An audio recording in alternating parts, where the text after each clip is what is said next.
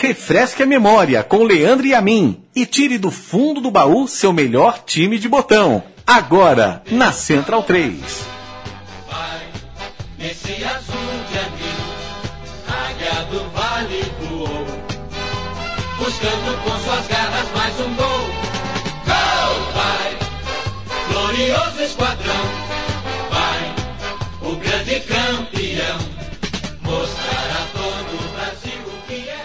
Olá, amigo Central 3, como vai você? Como vai o senhor? Como vai a senhora?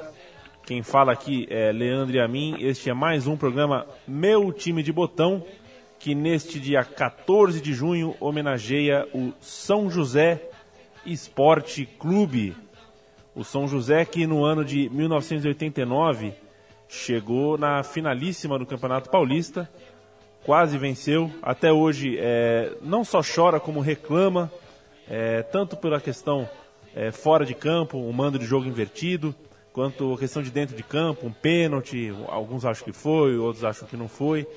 Mas esse foi o auge de, de, de, de uma grande história, uma história do, de um time que nasceu, que começou em 1933, é, através de uma dissidência daquele time que hoje a gente vê o São José jogando basquete dentro do, do clube da Associação Esportiva São José, que, que, que é o Vermelhinho, e foi mais ou menos daquela época, uma dissidência dali, que surgiu um time de futebol que na verdade era, era preto e branco, em 64 passou a ser é, é, o time com a camisa azul que a gente conhece, o São José Esporte Clube, e que só é, realmente nos anos 80 teve seu, su, sua grandeza é, traduzida em resultados dentro de campo. No começo da década, com um timaço liderado é, por Tata e tudo mais, e no fim da década de 80, quando o time chegou na Série A do Campeonato Brasileiro, e no âmbito estadual, no Campeonato Paulista, depois de, de uma campanha é, muito boa, só atrás do Palmeiras,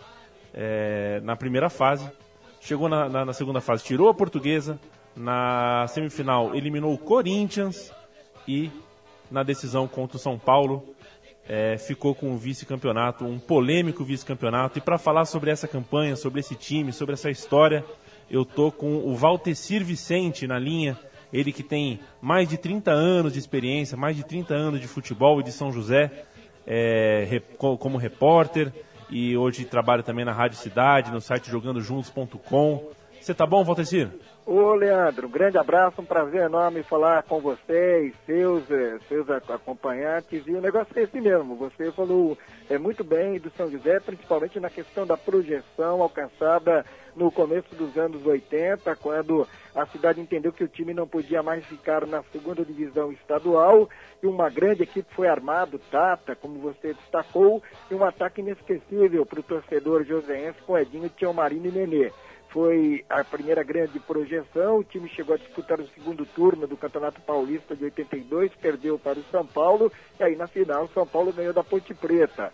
O São José também conseguiu tirar o Corinthians naquela disputa por uma vaga na Taça de Ouro, Brasileirão da época, fez uma boa campanha no Brasileirão 82, e aí começou a ser um time de altos e baixos. Caiu em 83 e só voltou em 87, já com novos dirigentes, com novos comandos, dirigentes que fizeram um bom trabalho, recolocaram o time na primeira divisão e aí caiu naquele lugar que você já destacou aí, na condição de um time finalista pela primeira vez, o São José chegando a uma final de Paulistão no ano de 89. É, foi praticamente o ponto máximo é, alcançado pelo São José no segundo grande ciclo de projeção do time. Ô, ô Valtecir, você tem alguma teoria ou alguma explicação para a gente entender é, como uma cidade tão grande, uma das três maiores cidades do interior de São Paulo, é, uma cidade que tem tanta força no basquete, por exemplo, tanta força no rugby, que tem um povo que gosta tanto, que acompanha tanto o time de futebol, que sempre é, coloca bons públicos para ver o São José jogar futebol. É, por que, que o São José está na elite do basquete, está na elite do rugby, e está na elite, às vezes, até do, do esporte de base, dos esportes olímpicos, e não consegue colocar o time de futebol numa boa situação na primeira divisão paulista, por exemplo? Olha, dá margem para muitas discussões, mas na realidade é o seguinte: É, o São José sempre esteve bem quando o poder público fechou com o time. O prefeito colaborava. Foi assim no acesso de 1980, o então prefeito Joaquim de Vilacqua, foi assim no segundo acesso em 87, com o então prefeito Antônio José, foi também assim no acesso mais recente, embora distante, em 97, é, quando o São José conseguiu, é, com a prefeita Ângela Guadagnini, um apoio na reta decisiva. E no momento você citou o basquete, e o basquete praticamente é um time é, mantido, organizado e impulsionado pela prefeitura por intermédio de leis de incentivo e de captação de patrocinadores. Então, sempre que o poder público é, considerou o time como um representante oficial e, e, tradicional da cidade, as coisas andaram bem. E como não tenha ocorrido isso com o futebol, é, o torcedor fica naquela de ter como opção ir ao ginásio Lineu de Moura, prestigiar o basquete, prestigiar o rugby, prestigiar o timaço campeoníssimo aí de futebol feminino, que é bicampeão da Copa do Brasil, é, foi campeão da Libertadores da América no ano retrasado, tem oito jogadores na seleção, o técnico mais três integrantes na seleção brasileira de futebol feminino, é, e por isso mesmo aqui, coincidência ou não, eu não diria coincidência, mas apenas uma constatação, sempre que o poder público é, reuniu a cidade, empresários, comerciantes, torcedores, e foi praticamente é, o comandante de um processo de estruturação, por aqui as coisas andaram principalmente no futebol. Perfeito. Boa lembrança do São José, do time feminino, é, de, de, cuja zagueira Bagé, né, que é inclusive capitã também na seleção, é, foi, foi a líder aí da equipe campeã da Taça Libertadores da América Feminina. É, em 89, o São José entra na partida decisiva do Campeonato Paulista com Luiz Henrique, Marcelo, Juninho, André Luiz, Joãozinho, Delacir, um leão, Fabiano e Vander, um, um meia clássico, é, habilidoso, ágil. No ataque, Donizete, que depois é, acabou sendo apelidado de Donizete Pantera, Tony, o artilheiro, e Tita, o técnico era Ademir Melo, é, o saudoso Ademir Melo. Eu queria que você colocasse esse time numa lousa pra gente, ou no caso, num estrelão, e explicasse como aquele time jogava. Olha, é o seguinte, né? São José, é, ele era é, praticamente dirigido é, pelo diretor de futebol de Ed Lameiro, que foi um grande técnico, principalmente nos anos 60, quando ele passou pelo São Paulo Futebol Clube. Aí no Guarani, no começo dos anos 70, ele projetou o Guarani em termos é, de futebol nacional, com Amaral, Flamarion e outros jogadores. Aí foi para o Coritiba no começo da história do Campeonato Brasileiro, o Coritiba de Zé Roberto, tinha o Abatiá, Paquito, Oberdan, ex-zagueiro do Santos, também virou um time conhecido nacionalmente. E o Diego Lameiro, que mora em São José dos Campos, virou diretor de futebol e vinha dirigindo o time desde 87, de 97, melhor dizendo. Aí o time embalou, subiu em 97, aliás, desculpa a confusão minha. Ele vinha dirigindo o time desde o acesso de 87, Aí em 88 o São José foi o quarto colocado no Campeonato Paulista. Não sei se você se lembra, é, na, nos dois quadrangulares semifinais é, veio o grupo Caipira, que era dos times do interior, e o grupo dos quatro grandes. O grupo Caipira foi vencido pelo Guarani no último jogo, em cima do São José, ele obteve o primeiro lugar. Aí na final o Guarani perdeu para o Corinthians, aquele gol do Viola, coisa e tal. Mas o São José já vinha com é, o plano de é, audacioso de chegar a uma final de Paulista. Não deu certo em 88, mas uma base foi mantida para 89.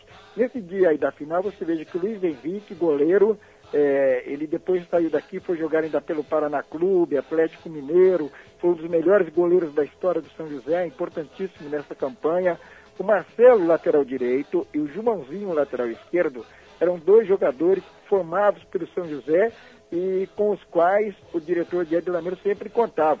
Clubes eh, vinham atrás desses dois jogadores, mas ambos não eram liderados. São José entendia que com esses dois estaria a conta do recado e poderia ir mais longe.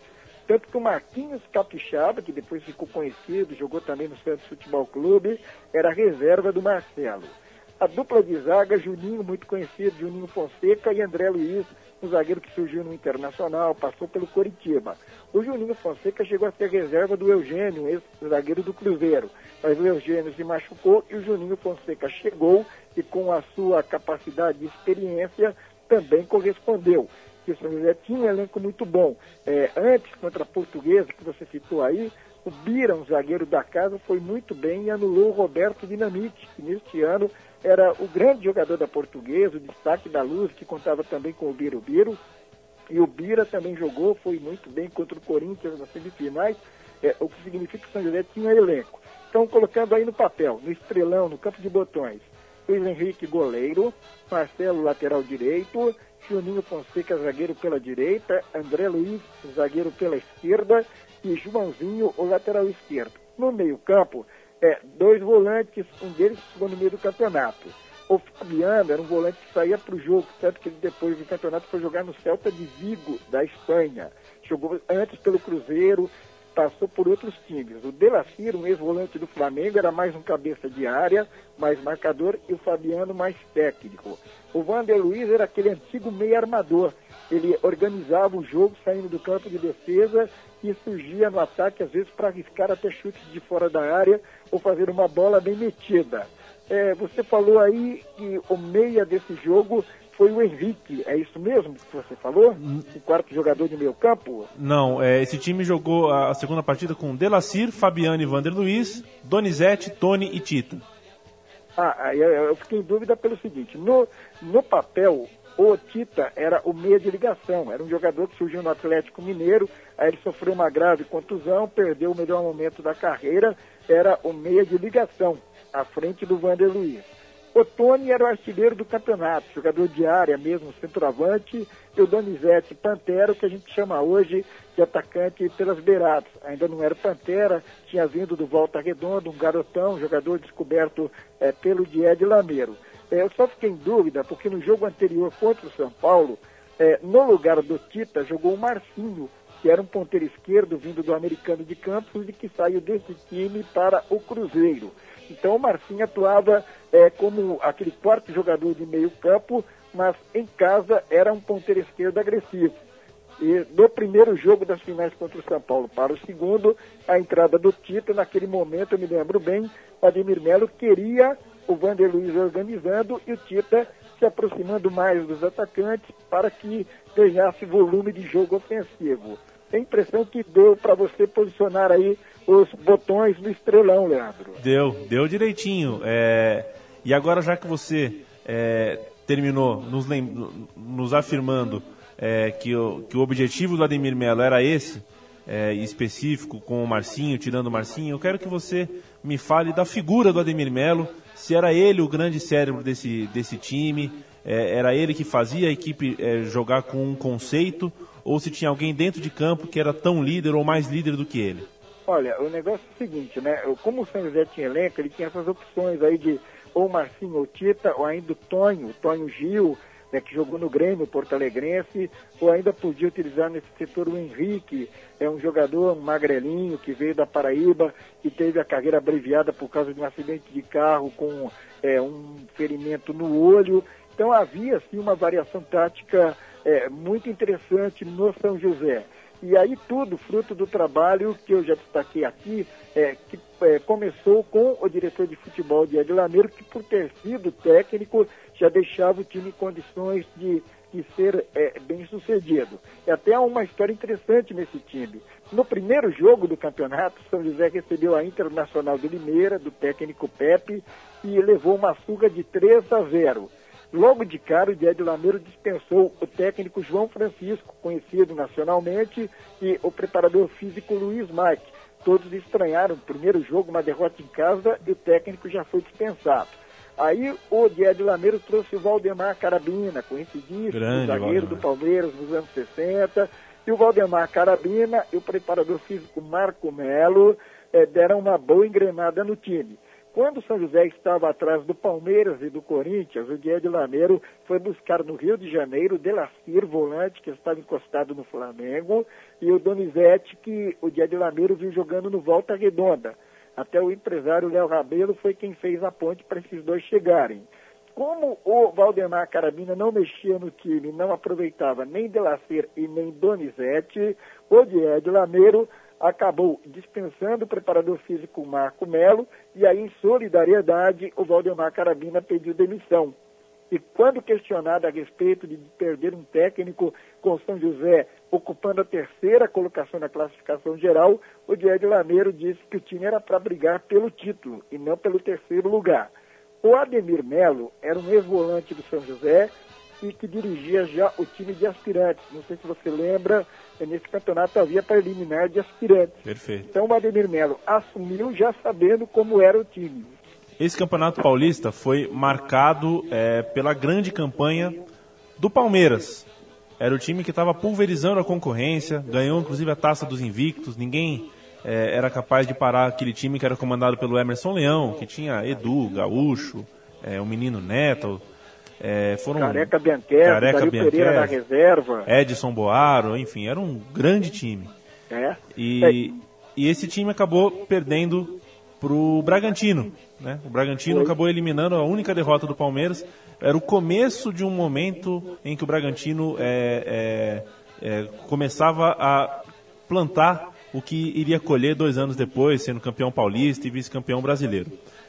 E veja como são as coisas, só te interrompendo. Pois né? não, claro. O técnico do Palmeiras era o Emerson Leão.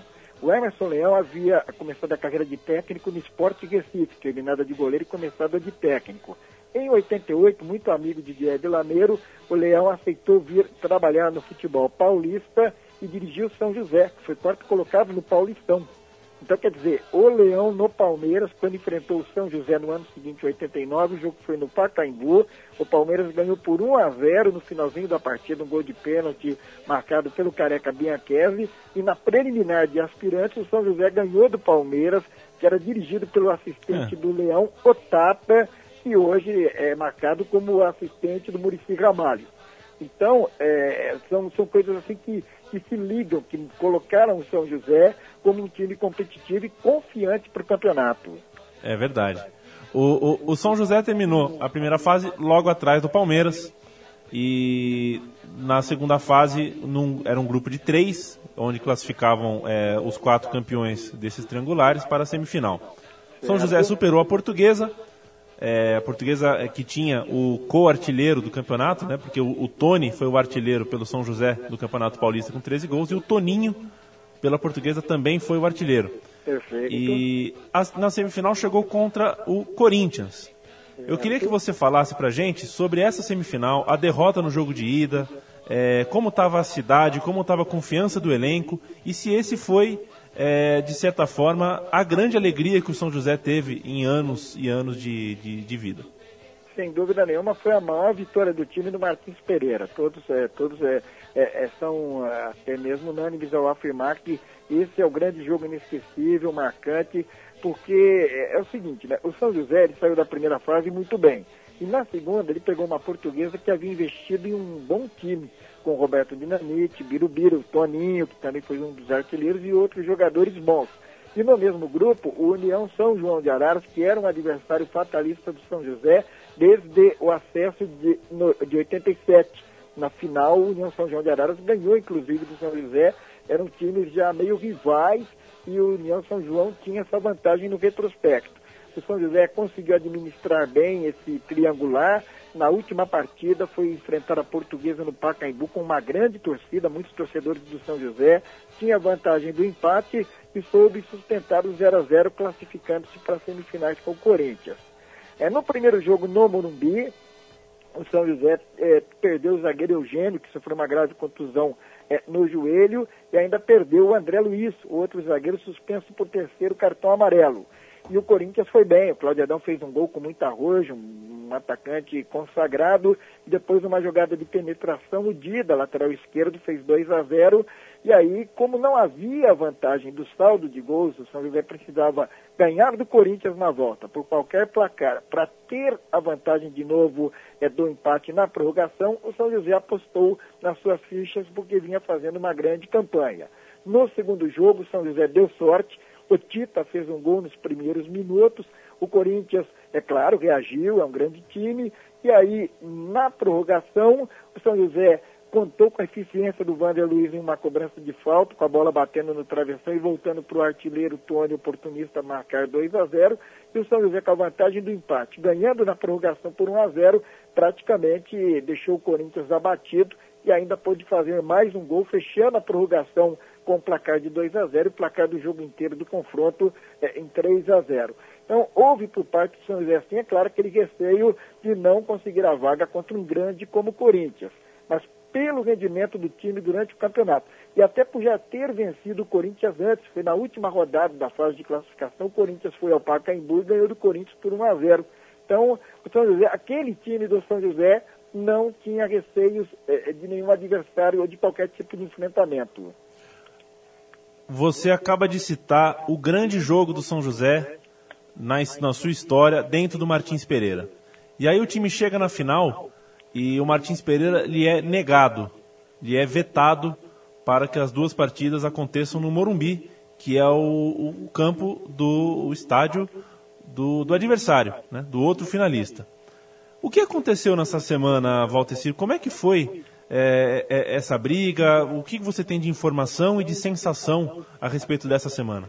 Aí tem dois detalhes, né? Ficou claro no jogo com o Corinthians que o Martins Pereira era pequeno demais para o tamanho é, é, do jogo.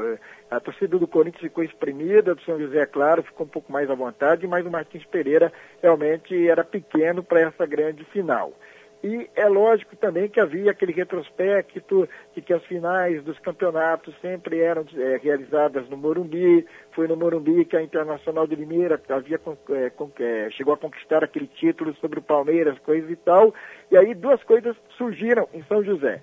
Quando o São José aceitou os dois jogos no Morumbi, disseram que a diretoria do São José teria recebido uma grande vantagem financeira é, indireta para poder levar, é, para poder aceitar a mudança e deixar o jogo ser levado, segundo jogo, para a capital.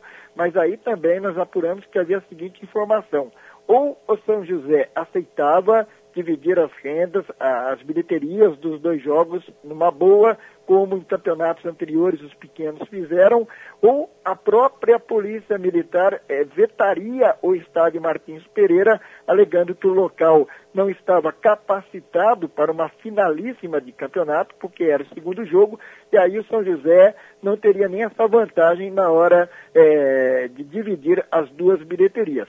É, nada assim é, ficou bem claro, nenhum documento foi mostrado, é, nenhuma, nenhuma entrevista foi dada é, por algum representante da Federação Paulista de Futebol, mas o que ficou foi isso mesmo. Martins Pereira era pequeno para a grandiosidade do espetáculo. E você pode ver que o público pagante da finalíssima é, chegou a quase 100 mil torcedores no Morumbi. Foram 97.965 pessoas, para ser mais específico. É, e por, por, uma ironia, é, dois anos depois, a final do Campeonato Brasileiro, e não só o paulista, foi dentro do Marcelo Stefani. É, o mesmo São Paulo enfrentando o Bragantino, é, num estádio ainda mais acanhado do que o Martins Pereira. O que mostra que esse tipo de, de decisão é, vai muito da, da, boa vontade ou da má vontade de quem organiza e da polícia, é, aquela questão também da política e tudo mais. Mas eu queria saber, Valtecir, se você acha que esse foi é, um fator realmente desequilibrante para a final, ou se você acha que a arbitragem prejudicou bastante, ou se você acha que é, o gol contra, ou, ou seja, o azar, a aventura ou a desventura do gol contra é, foi o grande culpado. Enfim, por que o São José perdeu essa final? Olha, primeiro jogo o São José vinha fazendo tudo certinho. Você pode ver aí que houve até um pênalti cometido no Marcinho, ponteiro esquerdo, e não marcado quando o jogo estava 0 a 0 Aí o técnico de São Paulo, inteligentemente, colocou o Zé Teodoro em campo, que com velocidade, um jogador bem conhecido, fez uma jogada de linha de fundo, e o André Luiz, que até então era tido como um dos maiores zagueiros da história do São José, junto com, por exemplo, Ademir Gonçalves, titular dos, do time do começo dos anos 80, o André Luiz acabou fazendo um inesperado gol contra. Bom, segundo jogo, o São Paulo tinha no Mário Tilico um jogador espetacular nas arrancadas e nos contra-ataques. Então aí que vem a questão. Por que o São José eh, não partiu para cima do São Paulo se precisava da vitória? Mas se tivesse partido, o São José não ficaria vulnerável aos contra-ataques do São Paulo e se comprometeria. E durante o jogo, São José teve a melhor chance quando o Delacir, volante, chutou uma bola de fora da área que encobriu o goleiro Gilmar e na volta o Nelsinho, lateral esquerdo de São Paulo, conseguiu chegar antes do Wilson, um garoto lançado justamente na final, estava já armando a cabeçada para fazer um gol que ali deixaria o São José com placar de vitória por 1 a 0 e depois jogando por um empate na prorrogação. Então são aquelas perguntas é, interessantes do futebol, né? Se tivesse sido assim, se não tivesse sido assim, como é que ficaríamos hoje? É, eu penso que pelo que o São José jogava e pelos bons resultados obtidos dentro de casa, ele teria muito mais chances de ganhar do São Paulo no segundo jogo se atuasse no Martins Pereira. Mas, da mesma forma, também entendo que esse não foi o ponto da derrota. O ponto da derrota é, foi porque o São Paulo também era um time grande, tinha Raí, tinha outros bons jogadores e, e fez a parte dele, a parte de um grande contra um pequeno em uma final estadual. O, o Valteci, desses 11 ou desses 14, 15 jogadores é, que compunham o, o, o grande São José de 89, qual deles fazia mais falta? Qual desfalque era o mais sentido? E quem era, não só com a bola no pé, mas em termos de liderança, em termos de personalidade, a figura mais emblemática daquele time? Olha, é, era um time assim muito experiente com alguns jogadores bem rodados e, e outros que ainda tinham muito a oferecer no futebol, como por exemplo o Vander Luiz, jogador de meio campo, que saiu do São José, foi jogar é, no Fluminense e lá no Tricolor Carioca, fez um excelente campeonato brasileiro até como capitão da equipe. Então o Vander Luiz era um líder nato pela bola e pela capacidade é, de pensar o jogo e de saber lidar com os companheiros. Juninho Fonseca, outro também, de uma liderança até mesmo já conhecida dos tempos de Corinthians e Ponte Preta, com passagem pela seleção. André Luiz, outra liderança, estava no São José desde o acesso de 87, é, jogador que foi capitão do Internacional de Porto Alegre, jogou na Olimpíada é, de 84, quando o Brasil perdeu para a França, ele fazia parte daquele grupo, ou é um jogador, era um jogador é, bem experiente também. O Tonho nem se fala, Tonho, ex-meia do Grêmio Porto Alegrense, do Internacional, jogador de grandes partidas, era uma liderança positiva. Esses aí eram os mais experientes. Mas também havia no elenco esse pessoal é, que, que rodava com o time, tipo Tita. O Tita era um jogador é, de altos e baixos, intermitente, mas que quando estava inspirado lembrava aquele Tita que levava ao delírio a torcida do Atlético Mineiro em partidas no Mineirão, principalmente contra o Cruzeiro. Na realidade, o São José era um time muito bom, muito bem dirigido por um diretor de futebol que era do ramo, por uma diretoria que sabia dar o respaldo necessário e por jogadores eh, que aproveitaram a ocasião e, quase ganharam um campeonato é, que esteve ao alcance, até mesmo porque você já lembrou lá no começo que durante a fase de classificação, o São José teve uma campanha melhor que a do São Paulo. A taça de 89 escapou das mãos joseenses, é, mas a Águia do Vale continuou voando. É, no ano de 1990, 1991, o time continuou jogando em, em grande nível e dentro, é, dentro da elite do futebol, não só paulista como nacional. É, é possível a gente determinar um momento onde esse, esse time ou essa era acabou? Ou na verdade é, esse momento foi um momento de exceção e de coincidência? Olha, o negócio é o seguinte, né? O, como eu te falei, o São José é, enquanto esteve nas mãos de um diretor de futebol que sabia o que fazer, que tinha experiência como o Diego Lameiro, ele se virava bem. Tanto que terminava o campeonato, ele perdia alguns jogadores levados por outros clubes e fazia uma reposição de peças realmente interessante. Mas o São José começou mesmo a se perder com o rebaixamento é, de 2000. Ele não encontrou mais é, na cidade nem um prefeito que pudesse reunir forças ao redor do time e muito menos essas forças em empresários e comerciantes que pudessem criar um grupo realmente capaz de manter o time naquele nível de primeira divisão e competitivo. outros campeonatos vieram, outros grupos apareceram, mas o São José ainda sente a falta é, da elite. Ele está há muito tempo sem jogar a principal divisão do campeonato. A sua torcida, mesmo numerosa, já dá sinais de que vai se aborrecendo com esse impasse. E outros times subindo e descendo, e o São José faz tempo que não sobe.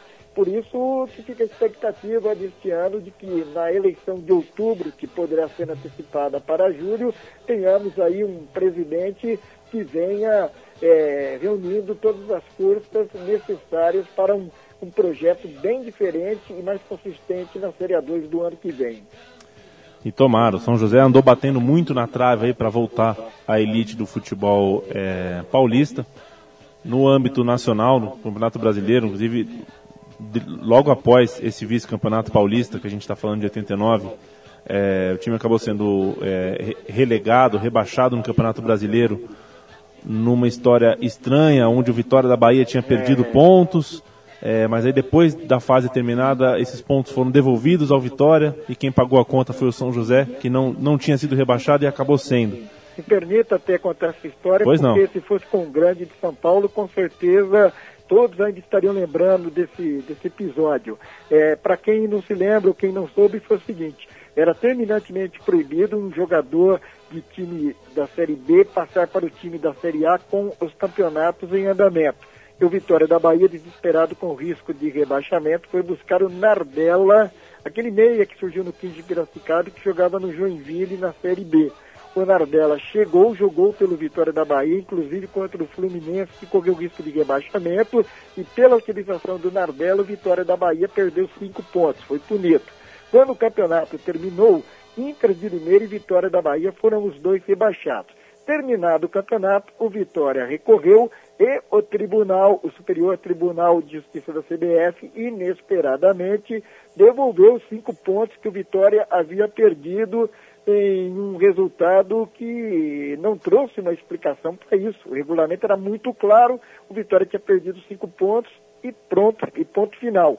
Só que com o Vitória reavendo esses cinco pontos, ultrapassou o São José e o São José acabou sendo rebaixado junto com a Internacional de Limeira. E desde então nunca mais é, tocou na elite, na Série A do futebol nacional. É, Tentou voltar, viu? Tentou voltar É. naquele ano de 92, é, quando houve um campeonato brasileiro eh, que promoveu 12 times, que o Grêmio Exato. aproveitou para voltar também. Ele deu um azar enorme. Ele caiu em um grupo do qual subiram o Paraná Clube, o América Mineiro e o Grêmio. E o São José terminou em quarto, coladinho, mas sem brecha de acesso.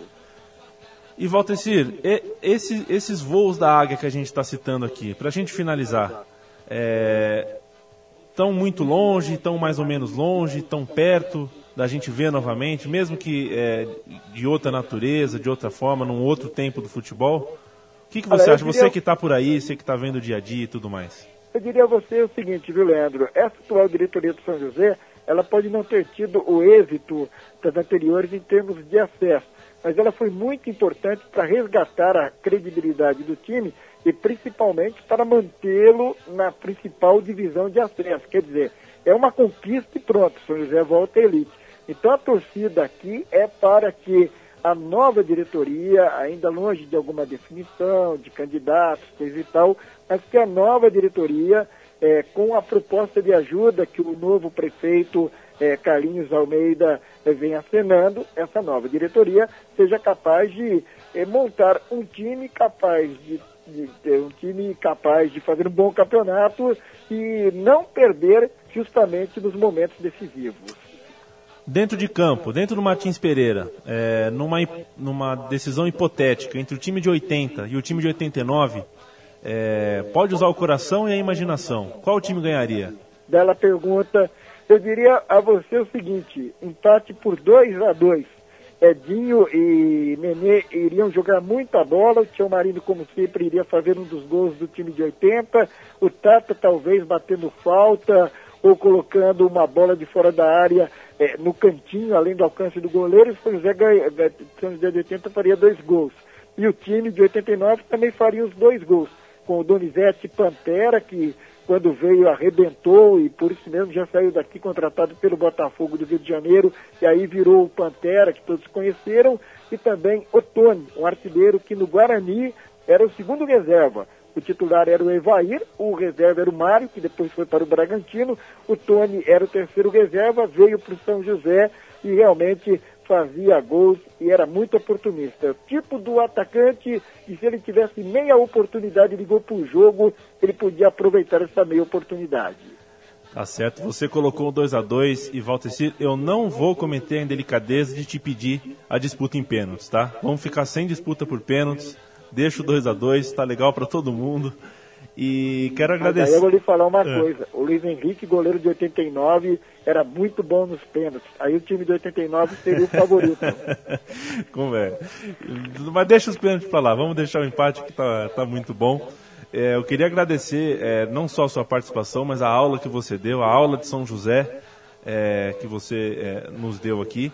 E pedir para você falar para o nosso público, para o pessoal que está na Central 3, é, quem quiser te ouvir, ouvir sobre o São José, vai aonde?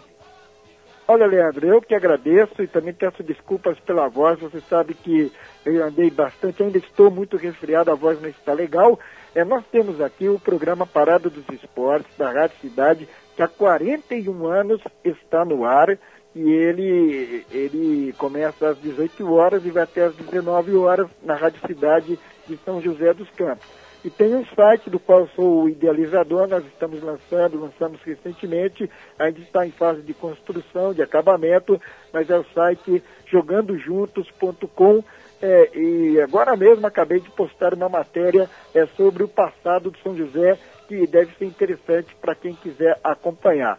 E no mais, estamos à disposição, porque é tão gostoso falar dos bons momentos do São José, principalmente nesse período em que as coisas não andam como naquele tempo, viu, Leandro? É verdade, quando eu estiver em São José, na nossa São José dos Campos, é, vou fazer questão de te dar um- uma telefonada para ver se a gente toma um café e relembra desses tempos aí, esses tempos bons. E fala também sobre o presente.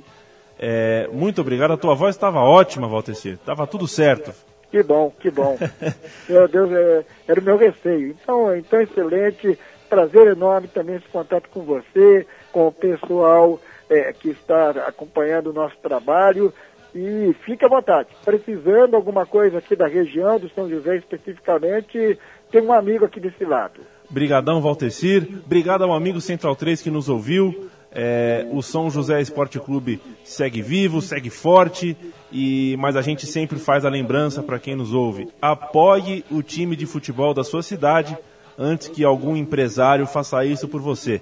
O programa Meu Time de Botão volta daqui 14 dias e eu estarei aqui falando e homenageando e dando um pouquinho mais de vida para mais um time de botão que, como a gente sabe, é um dos times imortais na memória, na lembrança, no coração de quem ama o futebol. Um grande abraço e até mais.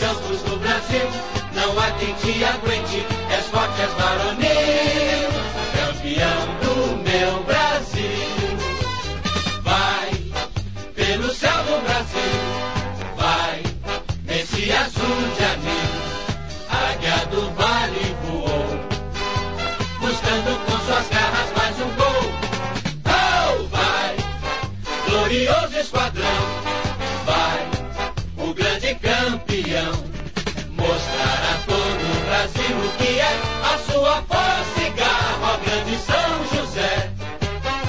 Você sempre será orgulho do país, contigo São José. Me sinto tão feliz, nasceu para vitórias, és nato campeão, orgulho da cidade e de toda a nação. Águia do Vale eu sei, terás vitórias mil, irá sobrevoar os campos do Brasil. Não há quem te aguente, és forte, és varonil,